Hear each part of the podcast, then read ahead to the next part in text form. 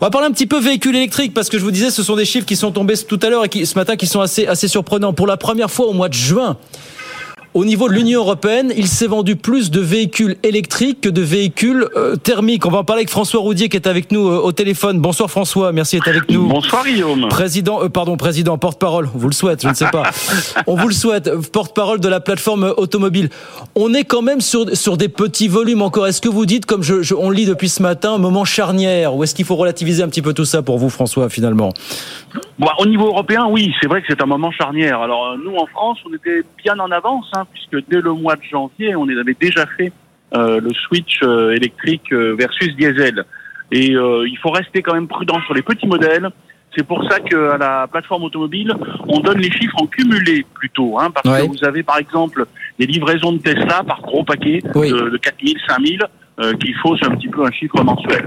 Mais on, on est maintenant euh, à plus de 15%, euh, quasiment tous les mois, euh, sur l'électrique et un diesel qui va descendre euh, au-dessous de 10%.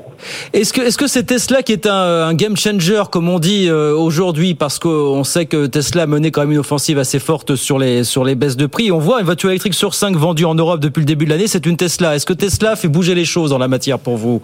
Oui, indéniablement. Ouais. Hein, c'est historique. Hein. Tesla a vraiment changé les choses. Hein. Il faut voir que c'est la huitième voiture la plus vendue en France hein, ben oui. le mois dernier. Donc on est euh, sur ce euh, on est sur ce train-là qui a permis euh, de, de, de, donner un coup de, de jeune, un coup de sympathique à l'électrique. Et puis à côté de ça, vous avez des voitures de volume. N'oubliez pas la Dacia Spring et la i208 euh, qui complètent euh, tout ça. Donc on voit que l'effet Tesla euh, luxe, alors qui au départ étaient des voitures à 60, 70 000 euros, et puis dans la guerre des prix ont, ont, ont descendu quasiment autour de 35, 39 000. Euh, donc on voit maintenant qu'on a une voiture euh, qui se situe plutôt dans des gammes abordables. Oui, on voit que l'effort, le, le, gros de l'effort provient de, de, de Tesla, de, de Volkswagen. C'est plus un effet prix qui commence à jouer ou plus une désaffection croissante pour le, pour le diesel et l'incertitude quant à savoir si on pourra encore rouler avec son diesel dans quelques années? Qu'est-ce qu'il emporte finalement euh, pour vous Alors, François, bon, il y a un peu de tout ça. Il y a un peu de tout ouais. ça. C'est très difficile à, à, estimer de façon statistique. Hein. Donc nous, on voit un peu ce qui remonte des concessions automobiles. Alors certes, oui, pour commencer par la fin, il y a une peur. Il y a une peur oui. sur euh, quelle euh, voiture sera encore euh, utilisable dans quelques années? Même ça, si vous voyez les gouvernements reculer un petit peu sur les zones à faible émission aujourd'hui, sur les ZFE quand même, on voit ça aussi. Hein, oui, j'enlèverais même le un petit peu. Hein. Oui. on est on est quand même dans des euh, dans des, des, des, années qui sont après des municipales. Oui. Euh, donc je pense que là aussi on, on devrait avoir des, des, propositions de candidats aux municipales intéressantes. Mais euh, non, mais on sent bien qu'il y a une inquiétude de la part des clients. Après ça, vous avez euh, le prix du diesel de gazole qui a remonté et donc euh, qui était un petit peu moins intéressant que ce qu'il était auparavant.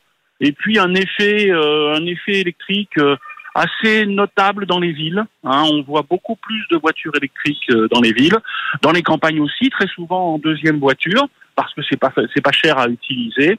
Et euh, tout ça se cumule. Mais ce qui est plus inquiétant, c'est vraiment cette, ah, je dirais, c'est cette cette méconnaissance du futur euh, par euh, nos clients oui. euh, qui fait que personne ne cherche à acheter des, des, véhicules diesel, même s'ils savent que de toute façon, ils seront dans des zones où ils pourront les utiliser.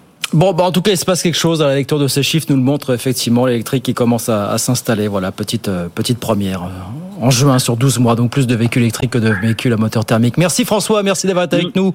Merci François beaucoup. Roudier, le porte-parole de la plateforme automobile avec nous ce soir sur sur BFM Business.